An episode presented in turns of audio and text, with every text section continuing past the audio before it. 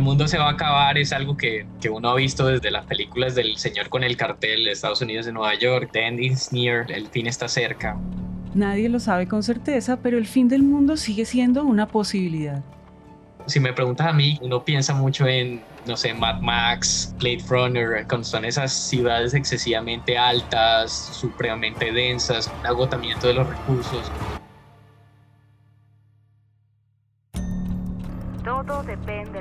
Petróleo. Están matando por gasolina. El mundo casi se queda sin agua. Agua. Ahora están las guerras del agua. Pero que se pongan sus cubrebocas. ¿Alguna vez habías visto nubes así? Nuestro clima es frágil. Y al ritmo que quemamos combustibles fósiles contaminando el medio ambiente, los casquetes polares pronto desaparecerán. Y aunque tiene todo para ser una película de ciencia ficción, el cambio climático es una realidad si me dices si creo que vamos a llegar allá, es un claro riesgo si no se lucha por hacer sociedades más igualitarias o más justas desde el punto de vista de alcance y acceso a derechos.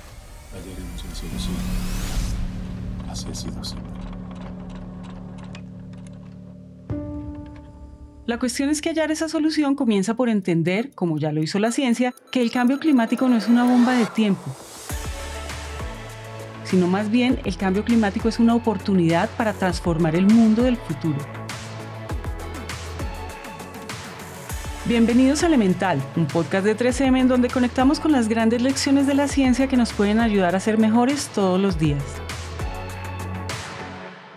Para que el futuro del mundo no sea algo tan dramático y apocalíptico como el intro de nuestro episodio, queremos empezar por contarles tres tendencias básicas de las ciudades, o más bien tres características que pueden parecer obvias cuando las digamos, pero que son claves para entender qué pasará en los próximos 50 años con nuestras ciudades.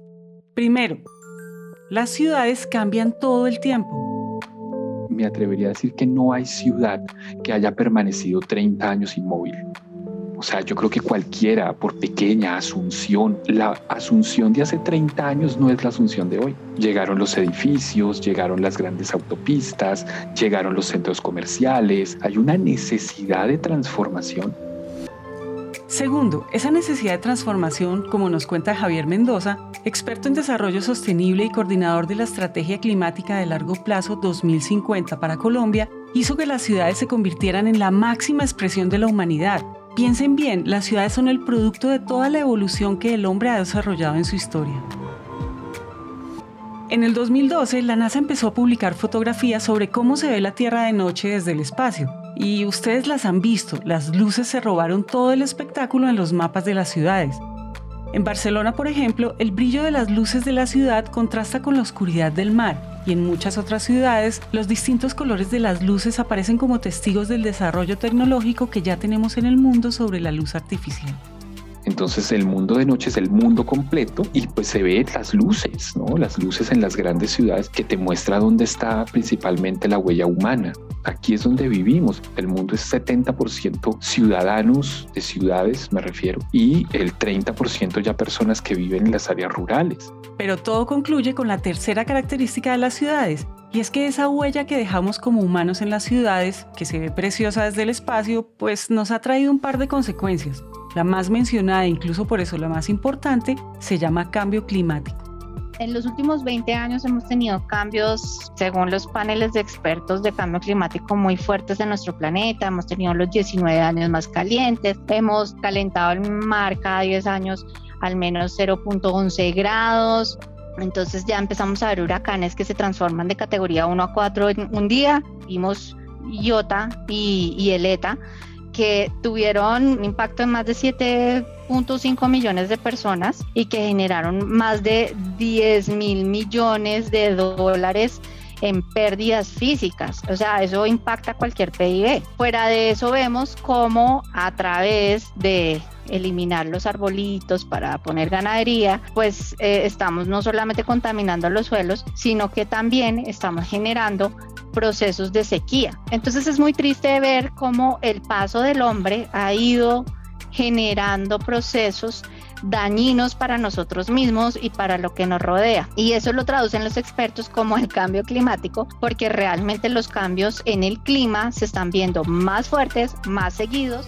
Teniendo claro estas tres características básicas, 1. Las ciudades cambian todo el tiempo. 2. Las ciudades son la huella del paso del humano por el mundo. Y 3. Que ese paso ha dejado como consecuencia el cambio climático. Pues hay que entender que si las ciudades cambian, se reorganizan y se transforman, pues eso no es algo bueno ni malo, es algo simplemente natural. Además, tiene que suceder. Pero como decía Alexa Oviedo, CEO de O3 Smart City, una empresa colombiana líder en temas de movilidad y energías sostenibles para las ciudades, es muy triste que el paso de la humanidad por la Tierra termine en destruir nuestro planeta. La cuestión es que como el cambio climático es algo que ya tenemos encima y que en teoría entre más años más cambios, pues pensar en cómo lo resolvemos es la pregunta que todo el mundo se está haciendo para repensar las ciudades del futuro.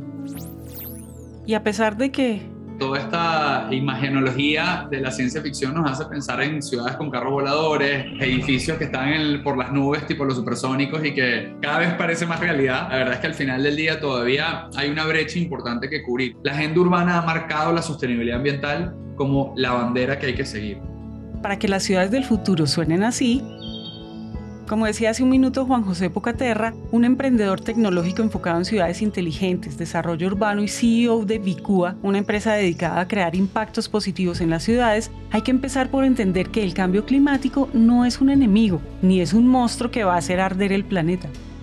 El cambio climático sí o sí es un riesgo, pero tenemos que convertirlo en nuestro aliado estratégico porque... Los escenarios de cambio climático te pueden ir mostrando dónde son áreas de mayor riesgo para la ocurrencia de determinados fenómenos o para cambios que se estén generando y que ya se estén observando. Entonces ahí la ciencia climática puede orientar muy bien esa toma de decisiones, obviamente pues ajustándola cada día porque todos los días cambia, todos los días sabemos algo nuevo o refutamos alguna teoría que teníamos, pero lo importante es que tenemos un, al menos un método para irnos aproximando a una respuesta y esa es una de las medidas más interesantes a la hora de construir ciudades. Entonces, pensar en las ciudades desde un escenario de cambio climático significa que de alguna manera solucionamos desde ahora eso que podría llegar a ser un problema más adelante. Para hablar desde un caso concreto, uno de esos problemas es el aumento del nivel del mar. Según el último informe del panel de expertos internacionales que asesora a la ONU, el mar seguirá aumentando por el deshielo de los polos y a 2050 es posible que las inundaciones afecten a 300 millones de personas en todo el mundo. Nueva York podría quedar bajo el agua. Singapur es otra ciudad con este riesgo, pero en cambio esta ciudad ha puesto en marcha algunas acciones para ganarle terreno al mar, desarrollar tecnologías para convertir los manglares en una defensa y construir diques para crear un embalse. Esto es como adelantarse al futuro. Entonces esas ciudades están impulsando la agenda, primero en, en cambiar su infraestructura para protegerse de esos riesgos, Tienes todos unos diseños a lo largo de la costa para prevenir que ese crecimiento de las aguas afecte la infraestructura de la ciudad. Tienes temas de tratamiento de la, digamos, todas las aguas servidas de la ciudad para evitar que colapsen en caso de que haya una, una, inundación o una vaguada o un crecimiento en las precipitaciones en el, en el futuro. Entonces, ahí yo creo que, que esas ciudades lo que nos están demostrando es como si tú tienes el riesgo inminente, sientes de primera mano y estás haciendo esas transformaciones más rápido. Pero lo interesante es que además están poniendo esas, esas nuevas tecnologías a disposición de otras ciudades en el mundo.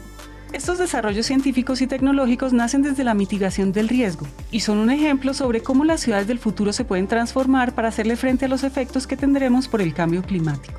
Y como el cambio climático también tiene efectos aquí y ahora, y sobre todo por el calentamiento global, muchas ciudades han empezado a reorganizar sus espacios y a diseñar construcciones involucrando la naturaleza, a esta tendencia se le conoce como biodiversidades. Digamos que lo que estamos viendo es simplemente cómo vamos haciendo una ciudad un poquito más amigable, un poquito más articulada con el entorno y con el territorio, porque entonces estamos queriendo meterle verde a las fachadas, verde a los techos, estamos queriendo que haya más parques, estamos queriendo que las avenidas tengan árboles, estamos, o sea, estamos realmente queriendo abrir la ventana de nuestras casas y ver verde y ver pájaros y sentir menos calor, ¿no? Porque además las ciudades tienen el, el, el problema de por sus materiales volverse islas de calor entonces, en escenarios de calentamiento global, producto del cambio climático, las ciudades llegan a tener puntos de muchísima temperatura. En la medida en la que tú metes biodiversidad, metes árboles, metes paz, esas temperaturas, esos microclimas tienden a regularse. Esa es una de las iniciativas que busca que conserve y use la biodiversidad con un enfoque urbano y sirva como herramienta para el desarrollo de las ciudades. Son ciudades no solamente carbono cero, también residuos cero. Son ciudades que no van a generar basura, que van a estar 100% alimentadas con energía solar o eólica o hidrógeno, pero que no van a utilizar fuentes fósiles para energizarse, que su movilidad va a ser limpia y que claramente están en base a la ecuación de la innovación, la ciencia y la tecnología. Y dentro de ellos siempre destacó el caso danés porque digamos que con el tema de la energía eólica, las energías alternativas en términos generales, el manejo de las basuras para producir calor, que eso también lo hacen en Suecia, en Noruega, al punto en el que importan basura, ¿no? Ya necesitan para calentarse más basura de la que producen porque allá reciclan bastante bien. Por ejemplo, en Suecia uno llega con sus taleguitos, pero encuentra nueve canecas. La caneca del licopor, la caneca del cartón, la caneca de los orgánicos, la caneca del papel, la caneca de las baterías y la gente sabe perfectamente que todo lo tiene que disponer así. Hasta ahora les hemos contado casos y ejemplos de ciudades que se la están jugando por convertirse en verdaderos referentes de sostenibilidad. Y miren, desde ya les adelanto que este episodio tiene muchos más ejemplos de ciudades que apuestan por cómo se ve el futuro. Y aquí hay que hacer una reflexión para seguir. ¿Por qué hablamos de ciudades que ya existen si en el futuro creemos cosas que no existen? Si empezáramos a diseñar ciudades desde cero, la construcción de ciudades del futuro podría ser más sencilla, pero las ciudades ya existen y ya están creciendo. Por eso como sociedad tenemos que trabajar en esas dos vías paralelamente. Crear nuevas ciudades, sí, pero también adaptar las que ya existen.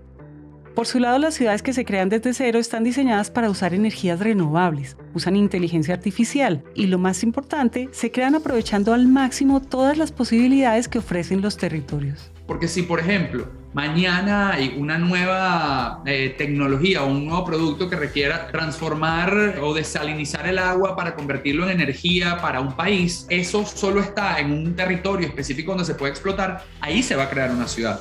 Y entonces ahí es donde entra el planificador de alguna manera y los gobiernos que tienen estas iniciativas a decir, oye, si ahí tengo una ventaja competitiva, déjame crear un espacio urbano que ya venga pensado hacia el crecimiento y hacia el futuro.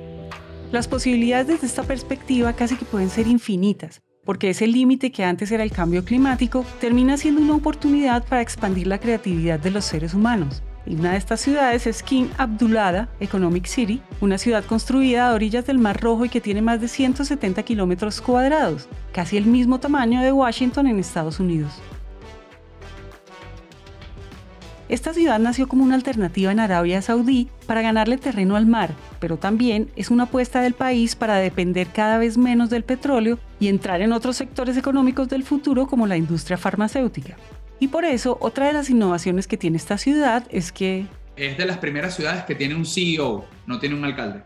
Y lo que está buscando es que la infraestructura de la ciudad sea rentable y sostenible en el tiempo desde el punto de vista económico. Bueno, se está haciendo ya con la tecnología y la infraestructura pensada para esa ciudad del futuro y por eso es que estás viendo que entonces que si las redes de distribución de agua y de energía hacen reciclaje del agua como ocurre en Singapur, esa tecnología se la llevaron para que no tengas desperdicio de agua servida, sino que más bien hagas tratamiento de esas aguas y puedas reinyectarlas al sistema. Tienes temas de energías por energías alternativas en vez de por energías fósiles. Entonces ahí tienes todo un, un compendio de tecnologías que ya existen, que lo que te hacen es hacer un salto cuántico en la creación de esas ciudades y que más rápido tengan nuevas tecnologías disponibles para su infraestructura.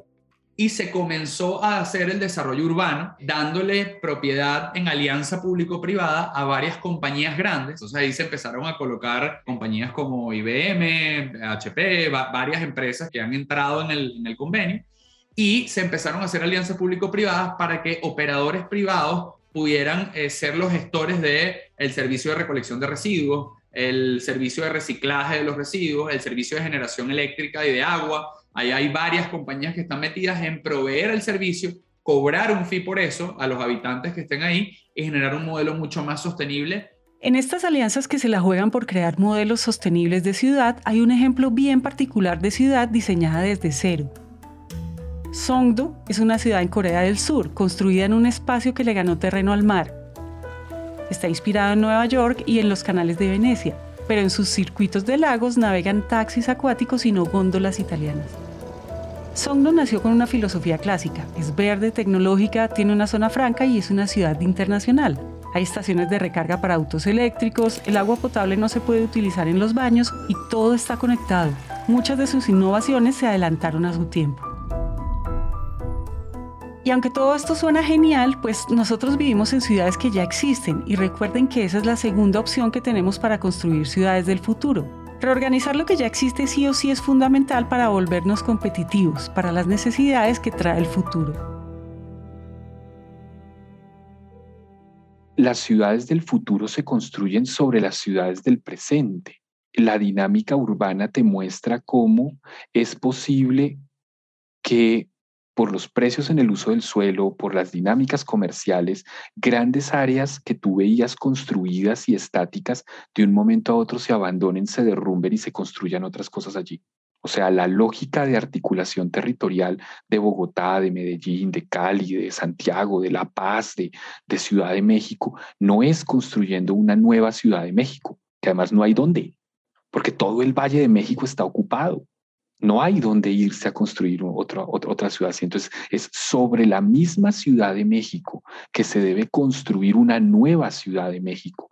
Y eso se va construyendo poquito a poco. Entonces, acá hablamos de cómo a partir de los recursos que tenemos, pues vamos a tener ciudades más sostenibles, vamos a promover la conservación y el uso sostenible de la biodiversidad. Y por eso es que hablar de tecnología, por lo menos de lo que nosotros hacemos en Vico, donde estamos optimizando los procesos de recolección de residuos para hacerlos más eficientes, consumir menos combustible, poder hacer mayor reciclaje, tener mayor capacidad de economía circular en las ciudades, es fundamental para reducir el impacto negativo que tenemos en, en nuestros entornos urbanos. Y miren, lo cierto es que hay un montón de recursos, de tecnologías y de innovaciones científicas que podemos usar para empezar a reconstruir nuestras ciudades.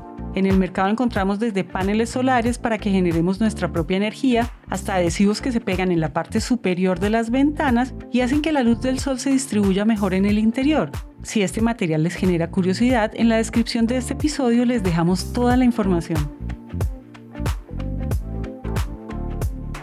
Ahora, como los carros emiten 1.6 billones de toneladas de gases de efecto invernadero cada año, muchas innovaciones se han concentrado en generar alternativas más limpias. Ahorita la tendencia es el transporte de última milla. Yo cuando empecé a hablar de motos eléctricas hace cinco años me decían, ¿what? O sea, moto eso sí sube, eso sí anda, eso sí se puede mojar. O sea, yo decía, sí, todo se puede. Y las famosas patinetas esas con las que uno se cae y, y está haciendo millonarios a los ortopedistas por accidentes en codos y rodillas dislocadas.